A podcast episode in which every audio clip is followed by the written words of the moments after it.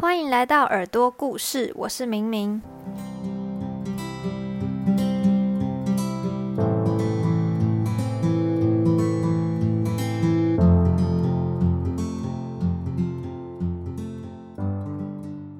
现在时间是六月九号星期二的晚上十点三十一分。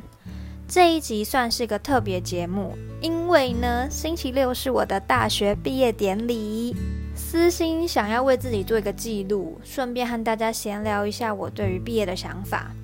如果你是呃大学毕业生，或者是接近毕业的大学生的话，应该会有一些共鸣吧。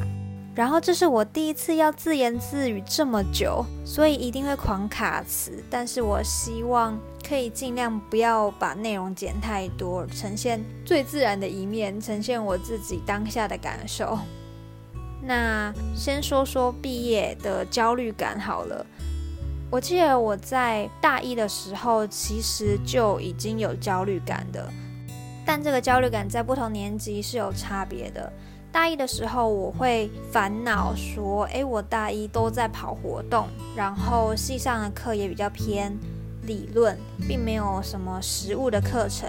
所以当时就会觉得说，那我在这一年我学到了什么？然后我应该要朝哪个方向继续学习？算是一个漫无目的而感到的紧张跟害怕。那到了大二，接了系上跟社团的干部。”课程上也有一些实作的课程了，你会感觉生活充实很多。除了课业以外，你也在课外活动上有主办活动、领导团队的经验，是比较踏实的。但是这个时候，我也还没有想到太遥远的未来，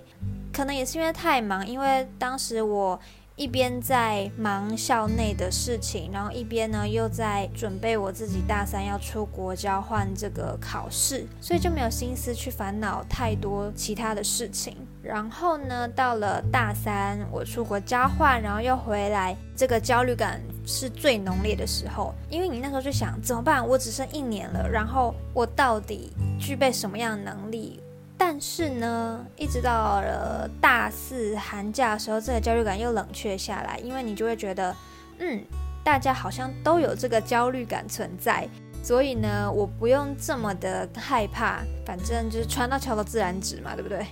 最后到了大四下学期，也就是我。这个阶段，前些时候我的想法有比较大的改变。那这时候虽然也会感到呃迷惘啊、害怕，但是我觉得那是跟大三的感受是不一样的，因为你比那个时候的自己还更有一个明确的目标。就算我现在没有办法那么笃定，但是我会告诉自己，事情不是这么的绝对的，不一定是你此时此刻就要做出一个什么影响你人生重大的决定，因为任何的决定都会随着你在往后日子里遇到的事情而不断的变动，所以我觉得就是做好你现阶段应该做的事，只要你有在前进，就不用太担心，就不用觉得说自己真的很废吧，这是我目前的心境啦。好，那讲完我这四年来的心境呢，我想要跟大家分享我这四年来有什么样的成长跟收获吧。第一个成长的部分，我觉得是独立自主，因为在上大学之前，我都是住家里嘛，什么生活起居啊都不用靠自己，非常的轻松。所以呢，刚上大学，你开始住学校宿舍，或者是我去年到国外交换。这些日子都带给我更多自己处理事情的能力，算是有点被迫成长吧。但是其实过程没有到很痛苦，因为我觉得自己对环境的适应力还蛮强的。然后就在这段期间内，自然而然的去克服很多事情，或者是学会很多新的东西，即使是基本的技能。我觉得这四年来。嗯，因为我到外县市读书，所以有这些很棒、很难能可贵的成长机会。然后第二个是跟人的应对进退，还有团队合作。像是我大二、大三有打工实习的经验，就会发现，嗯，真的跟大学很不一样。因为你面对的都是比你大十到二十岁的人，你就要开始学会在职场下有更高的抗压性，还有集战力，然后在被主管啊不断的驳回你的东西的时候，要更有耐心，更虚心接受。我觉得这对我来说是一个蛮不同的体验的，像是你可能今天心情不好，或者是你很累，可是你面对工作的时候，你就是要公事公办，保持专业的态度嘛，不可能在像在家一样耍任性。在团队合作，就像是在学校的社团活动，我自己在当呃领导者的时候，我是有跟伙伴吵过架的。那通常吵架总是比大家哦玩在一起的时候还来的深刻嘛，这个回忆，因为当下情绪是很强烈的。那现在回想起来，我觉得蛮感谢有这个经验，让我知道就是在对于呃跟别人沟通这件事情，真的不是发泄情绪就可以解决的，呃，而是要用理性的态度，把解决问题这件事情摆在利益优先的位置。讲完成长的部分，在我想要讲一下我大学的收获好了。第一个是室友，我记得当时我高中的数学老师就说，你们以后啊上大学的时候，记得大一的时候一定要住宿，因为你可以更快的融入环境跟认识同系的同学。那我也很感谢当时真的有这么做，因为也是因为这样，我在大一大二能跟。就是合得来的另外五位女生朋友们住在一起，然后常常有谈心的时间呐、庆生的活动啊等等，就还蛮幸运的吧。也因为他们让我在大学某一块的拼图里面，呃，拥有很深刻的、丰富的回忆。我还记得有一天晚上，是我们六个人围在中间的小木桌，然后大家聊自己平常不会讲的心事。当天大家都要哭得稀里哗啦的，就是像这种事情，你我觉得这应该到我年纪很大的时候都还会记忆犹新。所以非常推荐大家可以呃尝试住学校宿舍看看，即使刚开始你会不适应那么多人一起住在一起，跟。那么多人共用厕所，但是我跟你讲，时间会冲淡一切，你最终还是会习惯这些你原本不习惯的事情。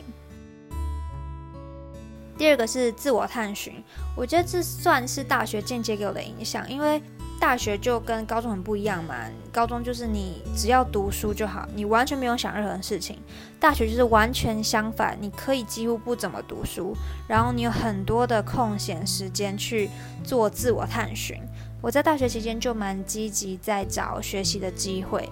不管是参加活动啊、看展览、听讲座、参加工作坊等等，这些都是会潜移默化影响你看待事情的观点，或者是你在选择未来呃方向的一个参考依据。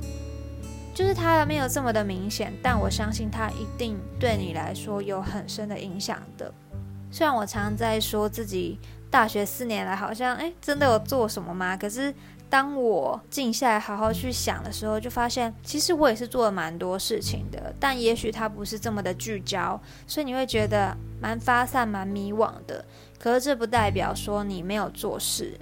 而是代表你还处在一个探索的阶段。那我相信这都不会是白费的，嗯，应该吧。最后呢，是我觉得大家对未来的想法吧。好比我来说，我觉得刚刚说的我在大学四年心境的转变，所以现阶段我就是觉得顺其自然。如果不知道自己喜欢什么，那就先从自己不喜欢什么开始。以前我会觉得这蛮屁话的，但是后来我发现，当我真的察觉到自己以为我喜欢，但后来不喜欢的事情的时候，我就觉得啊，好险我有去尝试，这种庆幸感。然后呢，现阶段呢，因为我不是。前阵子才刚开始经营这个节目吗？我是希望可以继续好好经营，即使我毕业了，我还是会找身旁的同学，或者是跟我年龄相仿但是还在学的学弟妹，我也会尽量尝试去联络看看。当然，因为我本身可能不是那么的交友广阔，所以希望身边的朋友如果有。听到我的许愿呢，也可以跟我推荐一下你觉得适合上我节目的来宾，让我可以邀请他们和大家分享更多可能有关大学生的一些发展机会，或者是社团经历等等。好，那差不多就是这样子。我今天还去买了，我以为我可能短期间都不会买的那种比较偏丝绸的连身裤，因为我们礼拜六早上毕业典礼，然后下午有我们系上的送旧活动，然后以往送旧活动毕业生都是会穿那种比较微正式的衣服拍照，所以我就赶快去购入，算是有一点，嗯，我要把这个任务赶快完成，根本没有心思去好好逛街的那种。但是我还蛮期待礼拜六的，因为我有邀请我们家的家人北上来参与我的毕业典礼。虽然他们不能进礼堂，但是很庆幸可以不限人数的进校园，然后可以跟他们一起拍照。可能因为我们家算是比较大家庭的关系，然后我的表哥表姐他们在毕业的时候，家人也都会去。然后我那时候很小的时候也会跟着一起去，我就会被默默的影响到，觉得说毕业典礼这种仪式感的东西是很重要的。毕竟算是你一个学习的重要的里程碑吧，而且我也不知道未来还会不会再有这种毕业典礼的机会，所以希望可以好好的记录这一天，所以非常期待礼拜六的到来。那如果你喜欢这一集的内容，都欢迎到 Apple Podcast 打新评分加留言，或是可以到耳朵故事的 Instagram 留言，和我分享你的毕业感想，或者是你现在是大一大二，然后你对于未来的看法等等，我非常乐意和大家聊聊这类的话题。那我们就下集见喽，拜拜。